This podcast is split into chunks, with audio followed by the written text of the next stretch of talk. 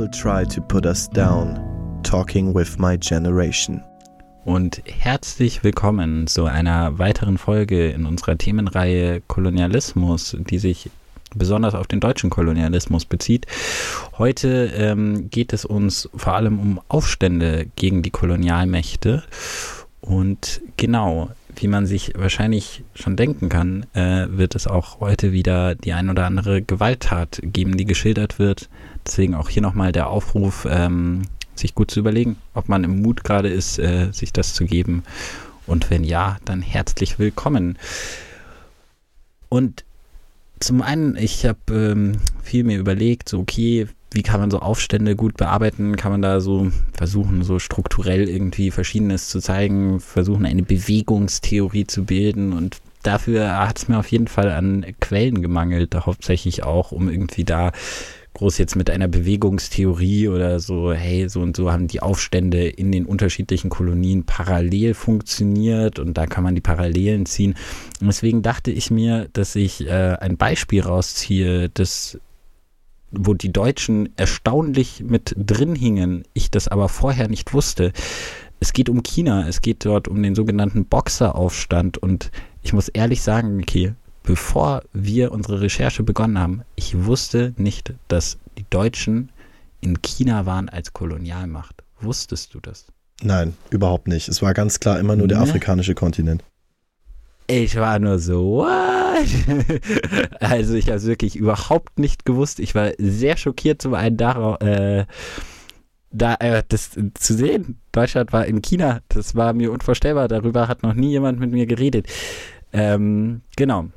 Das war die Shandong-Halbinsel, ähm, die Bucht von Kiaochu und unter dem Namen ist sie heute noch bekannt. Genau, und wie wir gleich auch noch erläutern werden, war Deutschland schon auch, äh, die deutschen Heere standen schon mal in Peking. Aber dazu kommen wir gleich. Ähm, genau, was war so die Situation? Vielleicht erstmal die Situation Chinas. China stand zu dem Zeitpunkt in einer relativen Unabhängigkeit als Land sozusagen. Also es war nicht so kolonisiert wie die Länder, die wir in den letzten Folgen hatten, mit, okay, es gibt dort eine weiße Macht, die ganz klar das Sagen hat ähm, und vielleicht noch ein paar, die eingekauft wurden und dort sozusagen für ein besseres Verhältnis mit der Bevölkerung ähm, dort noch irgendwie eine Art Thron weiter äh, fortgeführt haben. In China hat schon noch äh, ein Kaiser regiert, aber es gab ganz viele Verträge, die Verschiedenes gebunden, festgelegt haben. China wurde ganz klar auch wirtschaftlich ausgebeutet und China ähm, war auch gerade zu dem Zeitpunkt, wir befinden uns äh, kurz vor 1900, im Ende des 19. Jahrhunderts. Und China hatte in der Mitte des 19. Jahrhunderts die Opiumkriege. Die Opiumkriege werden wir leider gar nicht äh, erläutern hier in unseren Folgen. Aber ich kann es jedem sehr ans Herz legen, sich mit den Opiumkriegen auch auf jeden Fall mal zu befassen, weil das schon eine sehr spannende Geschichte ist. Kurz runtergebrochen waren die Opiumkriege ähm, der ähm, ja, erfolgreiche Versuch äh, eine, eines britischen ähm, oder eines ähm, des Königreich Englandes ähm, eben Einfluss auf äh, den chinesischen Markt und ähm, das Land an sich zu gewinnen. Und das hat einfach zur Folge gehabt, dass sie Opium ins Land gepumpt haben. Äh, der Absatzmarkt dafür ist explodiert und äh, Minimum 10 Prozent aller Menschen waren abhängig von Opium und bei einer Bevölkerung, die damals schon sehr groß war, äh, war das äh, so sehr zu Lasten des chinesischen Staates, dass das System an sich ähm, einfach sehr darunter gelitten hat und ähm, einfach China komplett geschwächt aus diesen Opiumkriegen deswegen herausgegangen ist. Nun gehen wir jetzt aber in das Ende des 19. Jahrhunderts. Und am Ende des äh, 19. Jahrhunderts ähm, fing an in China vor allem auf dem Land äh, eine politische Einstellung an Popularität zu gewinnen. Und es war die Einstellung, dass die Weißen die Kultur und äh, ein großer Teil der chinesischen Kultur ist bis heute das Yin- und Yang-Verhältnis, ähm, dass die Weißen eben diese Kultur und das Yin- und Yang-Verhältnis stören und deswegen vertrieben werden sollten. Und auf Grundlage dieser politischen Einstellung haben sich dann die Faustkämpfer der gerechten Harmonie gegründet. So wäre es korrekt übersetzt. Wir sprechen allerdings im deutschen und auch im englischen Raum eigentlich immer von den Boxern. Fertig aus.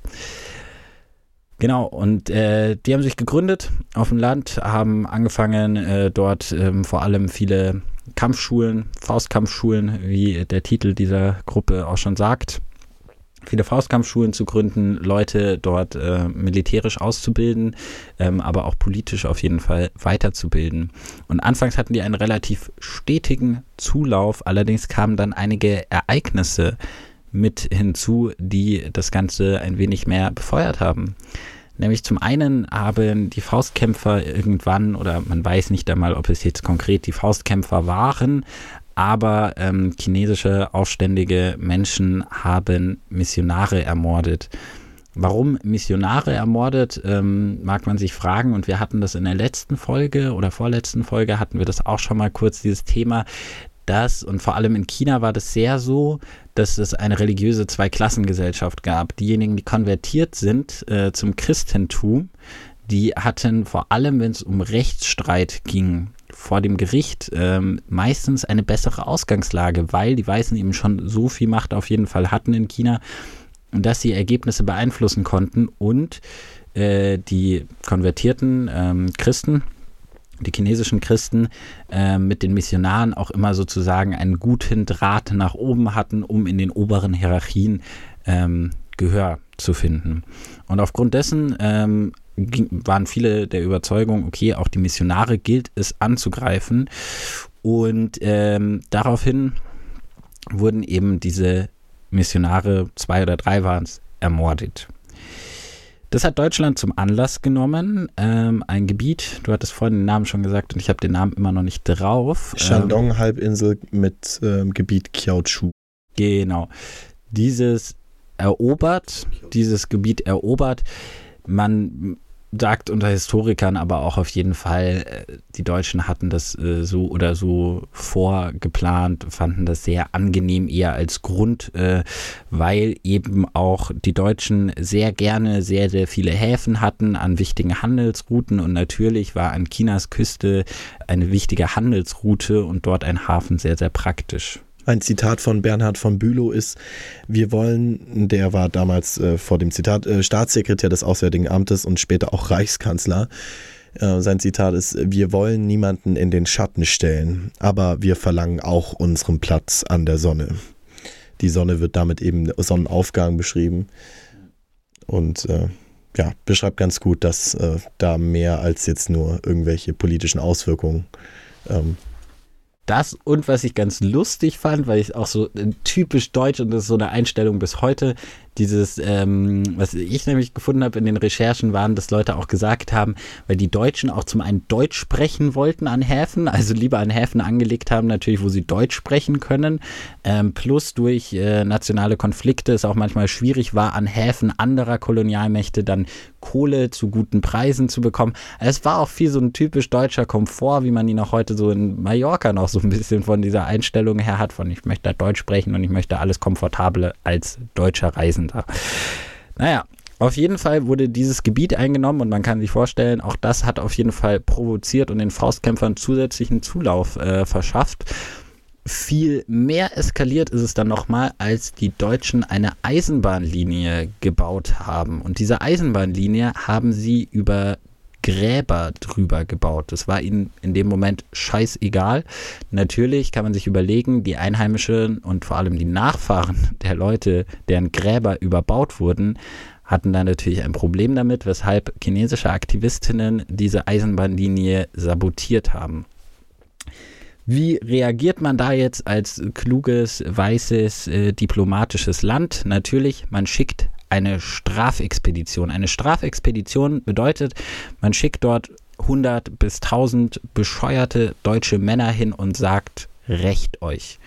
Und genau so sah das dann auch aus. Dutzende Zivilisten wurden erschossen und gerade das kann man sich natürlich überlegen, hat der Bewegung nur noch mehr Zulauf gebracht. Und da hat es auch angefangen, dass viele Frauen dieser Bewegung auch ähm, dieser Bewegung beigetreten sind, sozusagen, also sich den Faustkämpfern angeschlossen haben und dort auch mehr und mehr Platz eingenommen haben. Es wurde sich übrigens nicht nur gegen die äh, Deutschen gewähnt, äh, gewehrt, sondern übergreifend von Kiaochu. Im ganzen Land äh, hat man sich, ähm, oder im, in dem ganzen Gebiet hat man sich gegen ähm, fremde Nationen und ihre Besatzungen gewehrt mit dem Boxeraufstand. Ähm, und warum der Boxeraufstand eben, wie du schon gesagt hast, Boxer heißt, weil es auf die alte Kampfkunst Yihetuan zurückzuführen ist, die ähm, mit einer Art vom Boxen beschrieben werden kann. Sie gelten, als, gelten bis heute als die ersten Boxer, deswegen auch Boxeraufstand. Und ja, das finde ich auch so geil, weil das, äh, was ich auch über diese Bewegung herausgefunden habe, die haben auch sehr, also gerade ich als Aktivist finde das sehr lustig, die haben nämlich mit Aberglaube gearbeitet. Und das hatten wir auch schon mal ein paar Folgen vorher, eben dieses Nicht-Verletzlich-Sein gegen die Maschinengewehre der Deutschen. Die haben tatsächlich äh, Platzpatronen sich äh, organisiert und haben dann mit Platzpatronen öffentlich gezeigt, dass sie unverwundbar sind und die Patronen ihnen nichts anhaben können. die deutsche Besatzungstruppen? nein, äh, also. die Faustkämpfer haben das äh, als Bewegung gemacht, äh, sozusagen das Gerücht auf dem Land zu streuen, wir sind unverwundbar und haben anscheinend mehrfach Zeremonien abgehalten, wo sie sich gegenseitig mit Platzpatronen angeschossen haben. Um mehr Menschen zu gewinnen um, für ihre Mehr Menschen, mehr Vertrauen aber natürlich auch. Also mehr Vertrauen in, okay, die haben eine Chance, weil natürlich das auch eine Überzeugungsarbeit ist, die man damals leisten musste. Und gerade auch durch die Opiumkriege hatte man eigentlich schon gelernt, okay, wir als äh, China sind nicht stark genug gegen die Kolonialmächte. Jetzt im Anschluss dazu, zu deiner, also zu dieser Aussage jetzt auch, oder eben ähm, ähm Informationen, dass Platzpatronen im Endeffekt benutzt wurden, um im Menschen eben oder das Prestige der, des, der Boxaufstand oder der Faustkampfbewegung eben zu stärken. Ähm, findest du das gut? Weil also natürlich ein Aufstand an sich und eine Freiheitsbewegung ist was Legitimes, was wahrscheinlich in jedem von uns drin wäre, aber natürlich sind ja noch Menschen zu Schaden gekommen und nicht nur ein paar, also um mal kurz Zahlen zu nennen, in ganz China wurden, ähm, es ging es ja vor allem um bekehrte Chinesen und Christinnen, die eben umgebracht wurden und es wurden mehr als 30.000 Menschen umgebracht durch diese Bewegung. Sie richtet sich vor allem gegen Imperialmächte und Japan. Es ist dieser Hass auf Christen, Missionierende und christlich bekehrte Chinesen werden eben einfach bevorzugt bei juristischen mhm. Konflikten Konflikten und eben auch als Sinnbild dafür, dass andere Menschen und Bevölkerungsgruppen höher gestellt sind, die eigentlich nichts hier verloren haben. Aber dennoch, 30.000 Menschen sind ermordet worden. Glaub, ich glaube, ich glaube, moralisch kann man äh, das überhaupt nicht oder würde ich mir, also würde ich mich niemals trauen, das sozusagen einzuordnen, ob ich die allgemein sozusagen einen guten Aufstand oder einen schlechten. Ich finde es auf jeden Fall, also gut, nee, genau, stimmt nicht ganz. Ich finde es auf jeden Fall einen guten Aufstand, keine Frage, weil ähm, er natürlich probiert hat, sich von den Kolonialmächten zu befreien, was sehr legitim ist. Aber er hat es in einer Form äh, getan, Christinnen gegenseitig, ja, dass sich gegenseitig dabei attackiert wurde, das kann man in Frage stellen. Ich glaube, da sind wir aber zu wenig drin und auch zu wenig drin in der Zeit. Aber ich kann nur sagen, dass das mit dem Platzpatron aktivistisch ein genialer Move ist. Das ist, äh, das, also das ist eine der klügsten Marketingstrategien überhaupt.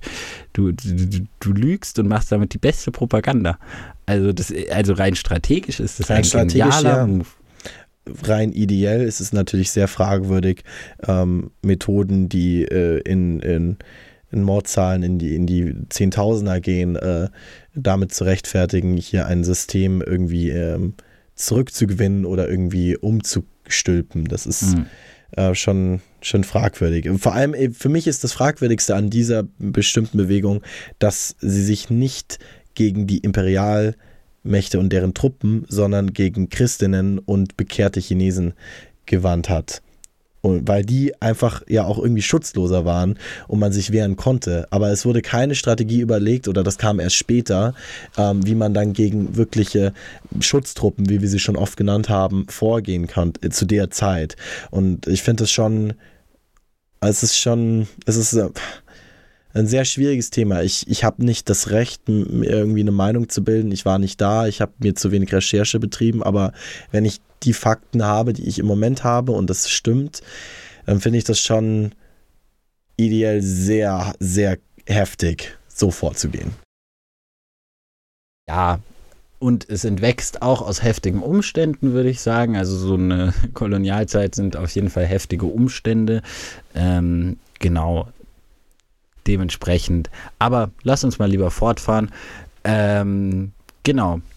Nämlich habe ich ja gerade äh, so die chronologische Reihenfolge probiert und eben nach diesem mehr und mehr Zulauf wurde das für die Europäer irgendwann natürlich eine Bedrohung und deswegen haben die Europäer sich zusammengetan und vom Kaiser verlangt, dass dieser die Faustkämpfer verbietet.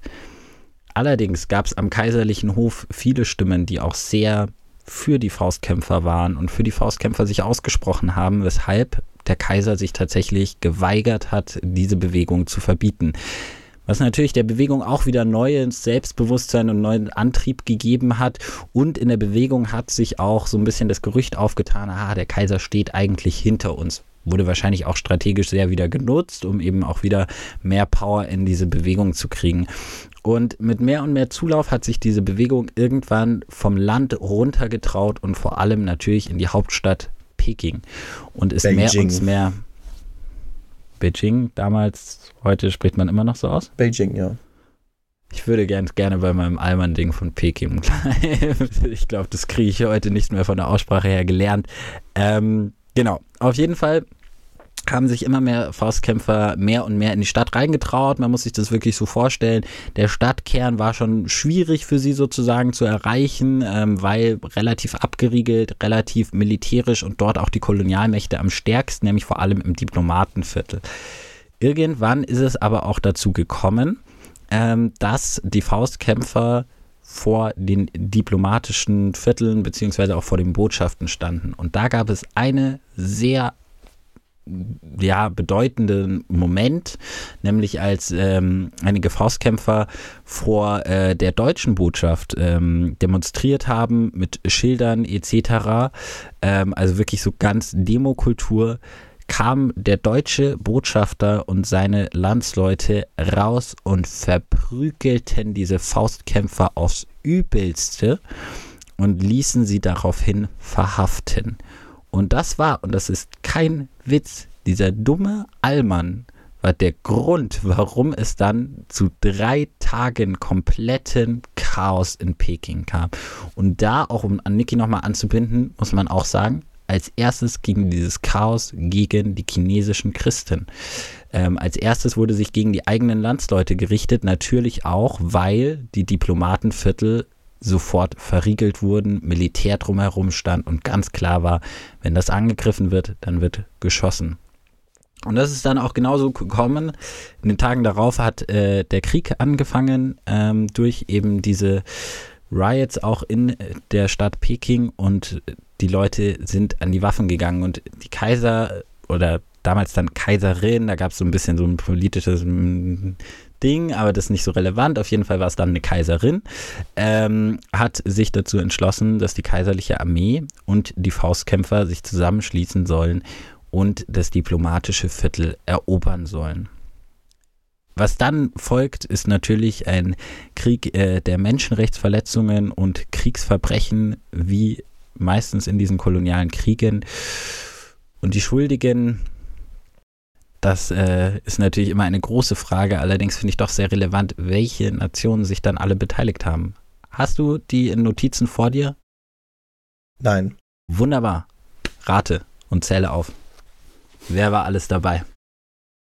Im Krieg in Beijing ja, beziehungsweise Peking gegen die Faustkämpfer. Also man muss sich dann natürlich vorstellen, alle mhm. Botschafter mhm. haben sich zusammengesetzt äh, und beschlossen, ähm, das vielleicht noch kurz als Background, das wäre klug, wenn ich das vorher gesagt hätte, äh, dass sich sehr viele Nationen zusammengeschlossen haben, um eben gemeinsam diese Faustkämpfer zu besiegen, weil viele Nationen ein großes Interesse auch an China hatten. Genau um, und sie eben, eben ja Einfluss auf alle Kolonien im, im chinesischen Raum hatten. Und wenn man die zusammen jetzt auslöschen könnte, alle profitieren würden. Ähm, Großbritannien oder König, Königreich Englands, mhm. Preußen, ähm, Deutschland tatsächlich ja, damals dann auch schon, ja. Ähm, Frankreich. Richtig. Italien. Richtig. USA. Richtig. Russland. Richtig. Portugal? Nee, die nicht. Ähm, Spanien hätte ich jetzt noch gedacht. Ungarn, Österreich. Österreich, Ungarn. Ähm, und wer fehlt mir noch? Den letzten kommt man, finde ich, auch nicht so, der dir gerade noch übrig bleibt. Dann? Japan. Ah, auch Japan hat auch wieder sehr eurozentrisches Denken gerade, aber ja. Absolut, obwohl Russland ja auch so ein bisschen verlässt, weil also bei Russland war ich auch relativ überrascht, aber tatsächlich auch äh, Japan hat sich damals äh, mit zusammengeschlossen. Klar, das liegt aber auch daran, dass die ja schon immer eine Fehde, äh, Fehde hatten, also China und Japan. Und äh, ist ja immer die Frage war, wer im Gelben Meer auch wieder so ein unglaublicher diskriminierender Ausdruck. Ich nehme an, mhm. das heißt nur gelbes Meer, weil man Menschen im asiatischen Raum auf ihre Hautfarbe wieder reduziert hat oder deswegen gelbes Meer? Ja, ich wahrscheinlich schon, oder? Ich nehme an. Ja. Also auf jeden Fall sich um das gelbe Meer vor äh, China und Japan gestritten hat und äh, ich nehme an, Japan seine Position stärken wollte. Auf jeden Fall und damals auch schon äh, versucht hat, mehr und mehr von China einzunehmen. Das auf jeden Fall. Und das Spannende ist, ähm, was ich dann doch als Begriff kenne und gar nicht mehr weiß, woher.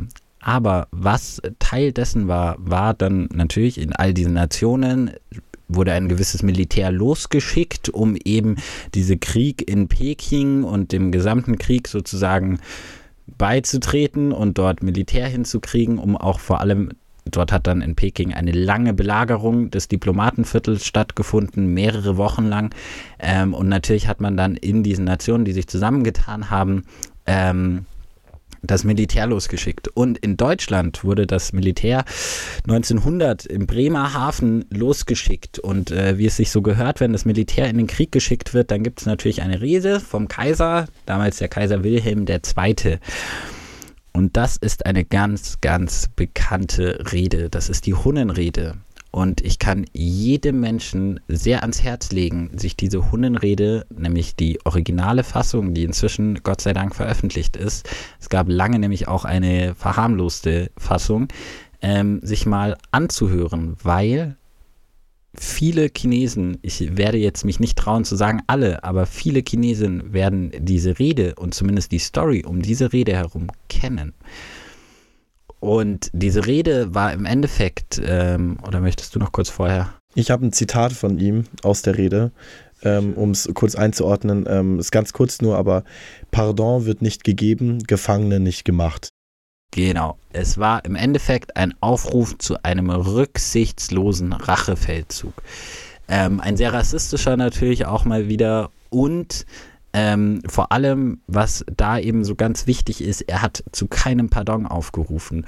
Und zu diesem Zeitpunkt war das unter europäischen Nationen schon längst illegal. Es gab einen Vertrag, wo sich alle zusammengesetzt haben und gesagt haben, hey, so die ersten Kriegsrechte, die wir heute auch kennen, so mit so, hey, man tötet keine Zivilisten, dies, das und man ruft vor allem nicht zu kein Pardon auf, weil das bedeutet für ein Militär, wenn man das mit diesem Befehl losschickt, natürlich auch kein Pardon. Ähm, Pardon. Pardon. ja, du Pardon. bist heute in Allmannsprüchen echt stark. Auch äh, allgemein kann man sich vorstellen, damals in Europa sehr rassistisches Wording. Es wurde in der Presse oft als die gelbe Gefahr. Also es sollte auch eine Gefahr sein für den Handel, aber auch für Deutschland und so weiter. Und eine enorme Hetze im Wohle dieses Kolonialkrieges. Ähm, und zu dieser Hunrede gab es auch noch, habe ich äh, von einem Kavalleristen in seinem Tagebuch ein Zitat gefunden. Der Kaiser hielt eine zündende Ansprache an uns, von der ich mir aber nur folgende Worte gemerkt habe. Gefangene werden nicht gemacht. Pardon wird keinem Chinesen gegeben, der euch in die Hände fällt. Und mit diesem Modus, diesen Worten, ist dann ähm, das deutsche Heer aufgebrochen in diesem Krieg. Und was ebenfalls noch sehr interessant ist, kurzer Ausflug in äh, die Jetztzeit, aber Stand 2017 gibt es mindestens noch drei Straßen, die nach Tätern dieses militärischen Angriffes und sogar eine Straße, die nach einem Kanonenboot dieses Krieges äh, benannt ist. Und werden immer noch hier in Deutschland gibt es diese Straßennamen immer noch, also gut Stand 2017, aber wie wir wissen, hat sich es wahrscheinlich nicht geändert in den letzten vier Jahren.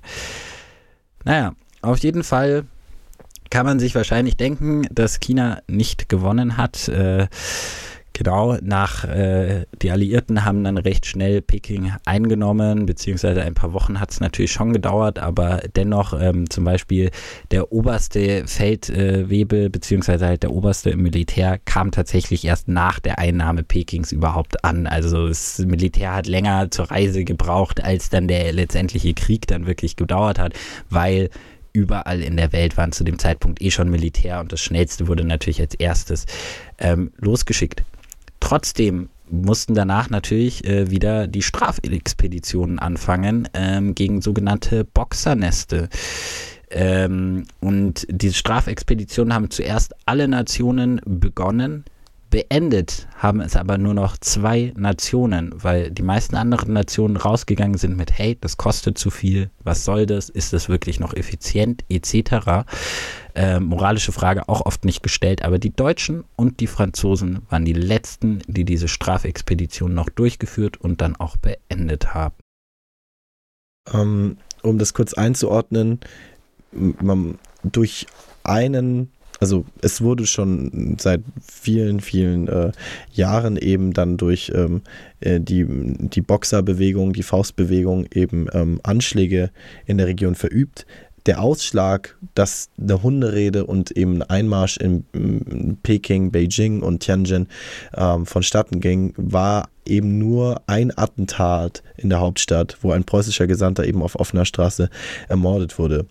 Ähm, und äh, es ging dabei um Verhandlungen wegen des Krieges zwischen den Alliierten und China um einen Hafenstützpunkt. Und das war dann im Endeffekt ähm, der Grund, dass äh, ja, Kaiser Wilhelm II. mit großem Eifer 15.000 Männer nach ähm, Peking geschickt hat. Und in diesen Strafexpeditionen ähm, haben die Soldaten vor Ort gebrandschatzt, geraubt, gemordet, vergewaltigt. Ähm, nach Ende des Krieges in der Provinz. Also auch als es schon längst vorbei war und eigentlich mhm. es hätte klar sein müssen, dass ja. das ähm, eben in diesen rechtlichen Situationen, wie es jetzt in Europa schon geklärt gewesen wäre um der Zeit, nicht äh, ja, äh, legitim gewesen wäre, haben sie es dennoch getan. Absolut. Und offiziell beendet wurde der Krieg auch tatsächlich schon vor dieser Strafexpedition und auch das natürlich durch einen sehr, sehr harten Strafvertrag, der unter anderem auch hohe Entschädigungszahlungen ähm, mit abverlangt hat, die wahrscheinlich die Militärkosten so gut wie komplett gedeckt haben, damit keiner zusätzlich etwa gar was ausgegeben hätte für den Krieg, außer China selbst natürlich als der Verlierer. Und was ich auch noch sehr, sehr krass fand, ähm, die Deutschen, denen war das alles noch nicht genug. Denen war das alles noch nicht genug. Die Strafexpedition, den Sieg, den Strafvertrag. Nein, Kaiser Wilhelm wollte tatsächlich noch, dass der Prinz persönlich nach Deutschland kommt, sich vor ihm verneigt und sühnt. Und hat dann tatsächlich doch noch den Prinzen um die halbe Welt tuckern lassen und auch nur nach Deutschland anfangs. Also als erstes sollte er sich in Deutschland entschuldigen. Also da hat man auch wieder ein, ein Ego vor jeglicher Rationalität. Das hat mich umgehauen. Und natürlich auch gerade mit diesem äh, Move mit noch, der Prinz soll persönlich in Deutschland sühnen, sind sich alle Historiker ähm, einig. Das war die größte Erniedrigung in Chinas Geschichte. Und ich finde, das nicht zu wissen, gerade wo in Deutschland China aktuell eine große Debatte ist, viele Deutsche China sehr problematisch sehen, aus sehr, sehr guten Gründen. Aber wir brauchen diesen Hintergrund, dass wir Deutschen maßgeblich waren für die größte Erniedrigung in Chinas Geschichte. Und man kann es sich denken, jeder Chinese weiß das. Und das kann man wirklich sagen. Den Aufstand der Faustkämpfer kennt jeder Chinese, das wird im Unterricht gelehrt. Das heißt, jeder Chinese weiß auch genau, was Deutschland China schon angetan hat. Und das fand ich sehr krass. Wahrscheinlich nicht jede einzelne Person, da nicht jede Bildung genossen hat, aber dennoch im Grunde die große Mehrheit.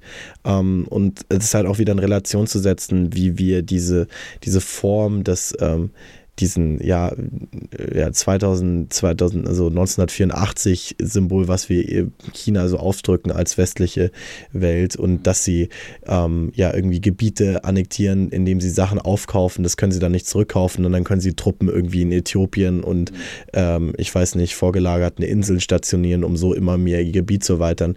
Das muss man alles in Relation setzen, dass dieses Land auch unglaublich unterdrückt wurde in den letzten 200 Jahren. Ähm, und ähm, natürlich jetzt selbst durch Diktatoren ähm, sehr, sehr geprägt wurde und es gerade in so einem Aufschwung ist und jetzt die Welt eigentlich sagt, ey, stopp mal, komm mal runter, wir haben mhm. Klimawandel und so, ähm, ihr müsst mal ein bisschen zurückschrauben und ähm, es ist natürlich ein sehr, sehr sehr heftiger Eifer, der von China ausgeht, aber es ist ein, es ist ein Eifer, es ist nicht das pure Böse so stark würde ich jetzt über Chinas aktuelle Politik gar nicht philosophieren wollen. Aber ja, ich äh, denke mir auch genau das, dass man das in diesem historischen Kontext sehen muss. Und äh, gerade da, genau, ähm, auf jeden Fall mit diesem Punkt, den du gerade gesagt hast, dass es China im Endeffekt nicht gegönnt wird, würde ich sagen. China wird es nicht gegönnt, eine Weltmacht, und zwar eine ganz klare Weltmacht und vielleicht sogar bald, äh, wenn ich das richtig kenne, von den Wirtschaftsfuzis, die sagen immer, China ist bald am mächtigsten. Und das glaube ich auch. Ist schon. Ist sogar schon laut dir so. Also, ähm, ja, dann merkt man einfach, es wird ihnen nicht gegönnt und es wird auch nie über diese Geschichte diskutiert. Und ich glaube, das ist halt auch ein Grund, warum China so darauf fokussiert ist, immer mächtiger zu werden, immer mehr Einfluss überall zu haben, weil einfach nicht klar kommuniziert würde, was für krasse Sachen damals abgelaufen sind, wie so mit vielen anderen Ländern. Ich, ich denke mir, dass viele ähm, Länder, die die Möglichkeit heutzutage hätten, ähm, Macht im, in so, also Einfluss zu gewinnen, auch in irgendeiner Form damit legitimieren würden, dass sie so eine Geschichte hätten. Hätte eine deutsche Kolonie im, auf dem afrikanischen Kontinent heutzutage die Mittel, die China zur Verfügung stehen, denke ich, dass die ähm, dass äh, Teile auch versuchen würden, ihre, äh, ihre Macht ähm, ja, ähm, auszubauen. Ähm, und äh, das haben sie nicht. Und China hat sie. Und das ist einfach nur ein Beispiel, dass sie im Endeffekt eine Form von Rachefeldzug machen, indem sie wirtschaftlich Einfluss auf die ganze Welt nehmen. Auf jeden Fall und äh, jede Entwicklung ähm, prägt das Aktuelle und auch diese Geschichte prägt auf jeden Fall die aktuelle chinesische Politik. Das ist keine Frage. Vor allem unter dem Aspekt der größten Erniedrigung in Chinas Geschichte. Und all das, was wir gerade nochmal diskutiert haben, zeigt auf jeden Fall die Wichtigkeit und äh, die Relevanz dieser Geschichte. Und deswegen war es mir nochmal sehr, sehr wichtig, explizit nochmal über diesen Aufstand der Faustkämpfer zu reden und dem hier eine eigene Folge zu widmen. Ich hoffe, es hat euch viel gebracht. Ich hoffe, ihr konntet das Zuhören genießen in Anbetracht des Inhaltes. Genau. Und ähm, ein Thema, das wir in den letzten Folgen noch nicht aufgebracht haben, aber ich noch ganz gerne anfügen würde, das unseren Podcast betrifft, ist natürlich unsere Finanzierung. Ihr müsst euch vorstellen, wir arbeiten natürlich mit Equipment. Wir schauen, dass wir einigermaßen solides Equipment hinbekommen und bis jetzt ist das gezahlt von unseren privaten Geldern. Da wir beide jung, pleite und ich zumindest in München lebend mit Münchner Miete und äh, dem Niki seine Miete auch nicht so viel besser ist, freuen wir uns sehr über Schenkung ein anderes Wort für Spende sozusagen, aber äh, mir wurde gesagt, man muss es Schenkung nennen. Und zwar ähm, kann man uns ganz einfach Schenkungen senden, nämlich äh, mit unserem Liebling PayPal. Moralisch kann man das noch hinterfragen, aber eine sehr leichte Finanzstruktur für uns. Genau. Und ähm, unsere PayPal-Adresse ist freundeskreispodcast at posteo.de und wir freuen uns, wie gesagt, sehr über Schenkungen. Und ihr findet das Ganze auch auf jeden Fall in Instagram im Linktree verlinkt.